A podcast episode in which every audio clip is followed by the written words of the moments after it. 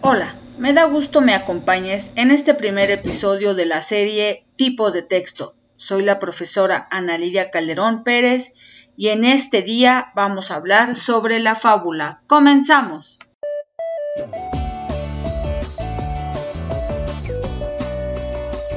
La fábula es una narración breve escrita en prosa o en verso, en la que se da una enseñanza moral por lo general, los personajes que intervienen en una fábula son animales u objetos a los que se les atribuye comportamientos humanos.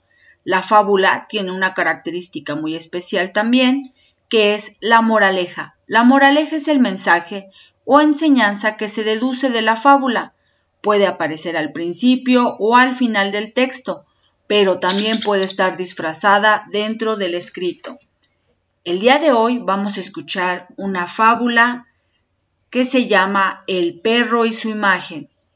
Cierto día un perro tuvo la fortuna de encontrarse un hueso grande y sabroso. Decidió llevárselo a casa para enterrarlo en un jardín y poder comérselo cuando él quisiera. En el camino pasó cerca de un arroyo y al asomarse vio la imagen de un perro con un hueso más grande y sabroso que el suyo. Viendo tan apetitoso manjar en boca de otro perro, pensó en arrebatárselo y así disfrutar, pues de dos. Sin pensarlo dos veces, se abalanzó sobre el agua, preparado para luchar con su rival por el trofeo, pero al hacerlo no encontró rival alguno, puesto que la imagen que había visto no era sino la suya propia reflejada sobre las cristalinas aguas del riachuelo.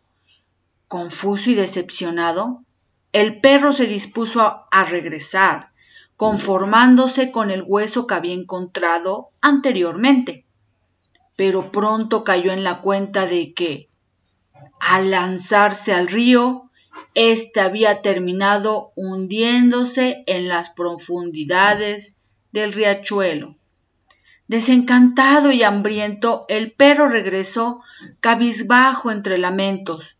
Su ambición le había llevado a perder su valiosa presa, por conseguir otra mejor que nunca obtuvo. Moraleja.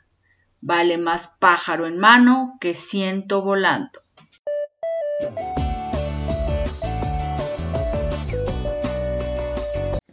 Muchas gracias por acompañarme en este primer episodio con el texto La fábula. No olvides volver a sintonizarnos para el siguiente episodio y conocer las características y escuchar otro texto muy diferente a la fábula.